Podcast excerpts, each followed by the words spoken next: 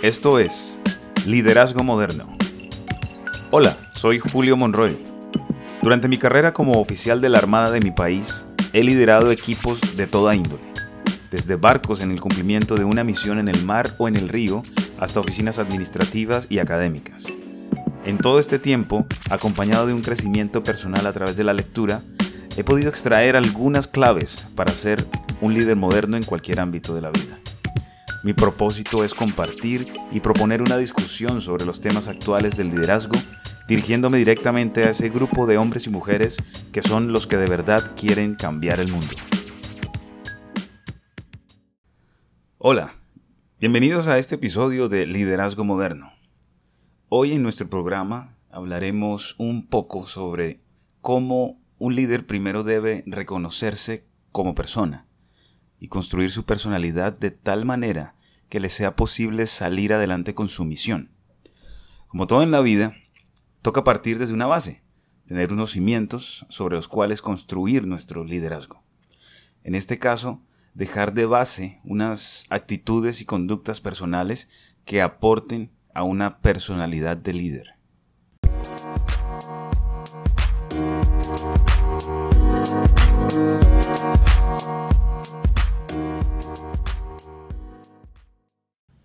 Las conductas a las que hago referencia realmente sirven para todas las personas y son claves para vivir bien. En su libro 12 reglas para vivir, un antídoto para el caos, el psicólogo canadiense Jordan Peterson condensa una serie de factores lógicos que, si se incorporan adecuadamente a la personalidad de cada quien, deben conducir a una vida plena. Yo rescato principalmente cinco de estas reglas. La primera tiene que ver con nuestra postura. Sí, aunque parezca poco importante, nuestro cuerpo refleja cómo somos mentalmente, lo que sentimos, lo que pensamos. Dice Peterson que debemos pararnos derecho, con nuestros hombros hacia atrás, haciendo alusión a que debemos hacer que los demás no nos perciban como unos perdedores, como derrotados, y esto finalmente redundará en unas mejores relaciones interpersonales y reforzará nuestra forma de pensar. Yo además agrego que nuestra postura también es una forma de hackear nuestra mente, ya que al adoptar una postura de ganadores, así nos sintamos muy mal por dentro, puede hacer que poco a poco nos sintamos mejor. Es un efecto inverso a cuando nos achicopalamos ante algo triste eh, es, dejar de achicopalarnos para dejar de estar tristes. Es lo contrario. Esto a manera de, de ejemplo. La segunda conducta es tratarnos a nosotros mismos como si fuéramos algo por lo que somos responsables. Esto se ejemplifica en el libro de Peterson en la situación en la que una persona puede llegar a preocuparse mucho cuando su mascota se enferma. Sin embargo, esa misma persona no es capaz de tomarse su prescripción médica en serio o eh, siquiera ir al médico cuando siente una dolencia. Esto es algo que vemos a menudo, sobre todo en personas que quieren demostrar todo el tiempo que están bien, que nunca se enferman, lo cual es mentira, todos nos podemos enfermar, o que no les gusta sentirse derrotados. En esto hay que ser muy claros, todos debemos aceptar que somos seres imperfectos, tanto física como mentalmente, y que en algún momento vamos a necesitar ayuda. Ir al médico, o ir al psicólogo, contar con un amigo, contar con la familia, etc. No es sinónimo de debilidad y es nuestro deber con nosotros mismos hacerlo. Somos responsables de nuestra existencia. Como tercer factor está el compararse con quien éramos ayer, no con alguien más el día de hoy. Esto es algo que actualmente se da mucho, por ejemplo, en redes sociales. Nos comparamos con lo que publican los demás, imitamos ciertas conductas que a veces van en contra de nuestras creencias o nuestros valores inclusive.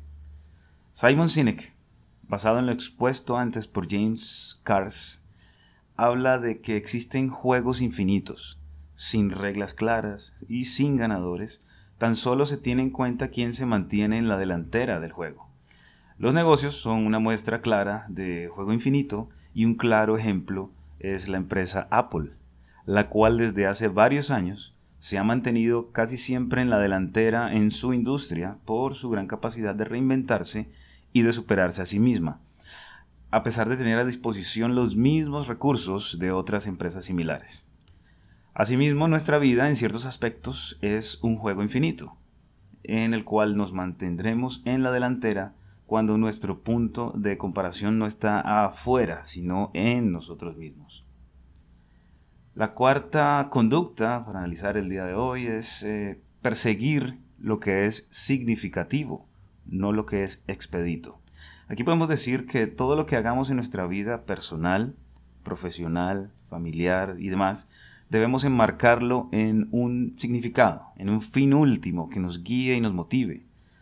Cuando queremos, por ejemplo, comprar un automóvil por primera vez, normalmente nos debe motivar el solucionar nuestro problema de movilidad. Ese es el fin último.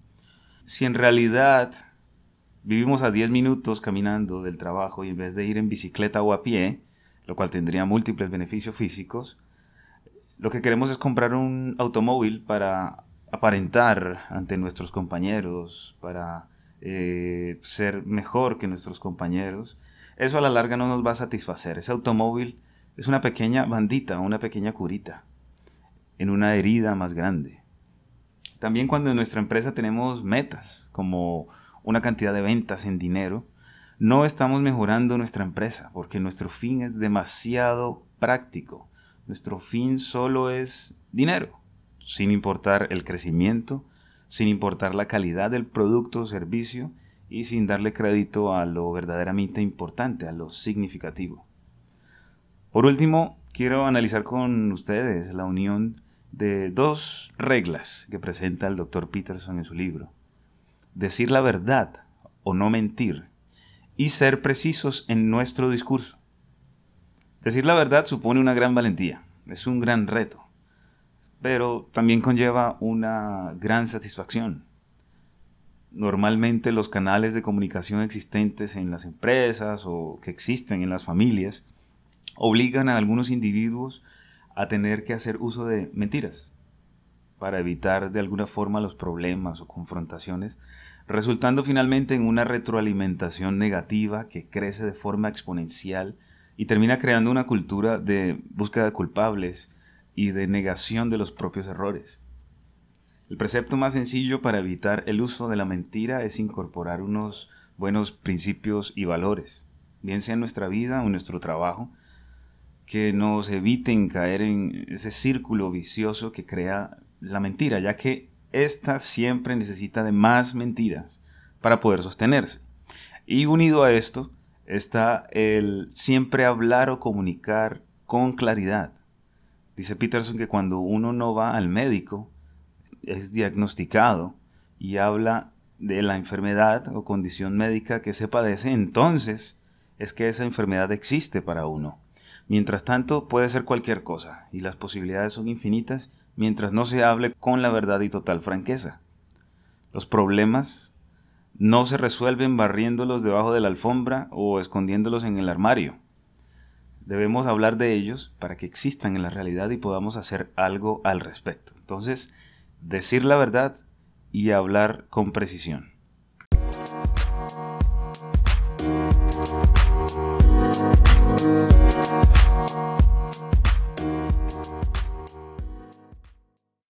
Así que tenemos, en conclusión, cinco factores importantes para aportar a nuestra personalidad que podemos ir cultivando no solo para ser mejores líderes, sino para ser mejores personas. Observar nuestra postura, ser responsables por nosotros mismos, compararnos con nosotros mismos, no con los demás, hacer todo pensando en el significado y decir la verdad combinado con hablar con precisión.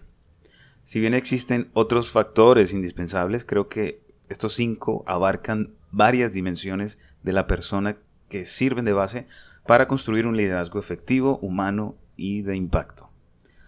Para mayor información sobre estos temas, recomiendo la lectura de 12 reglas para vivir, un antídoto contra el caos del Dr. Jordan Peterson.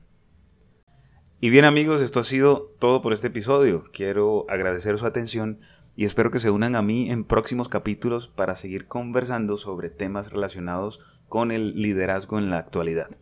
Hasta la próxima.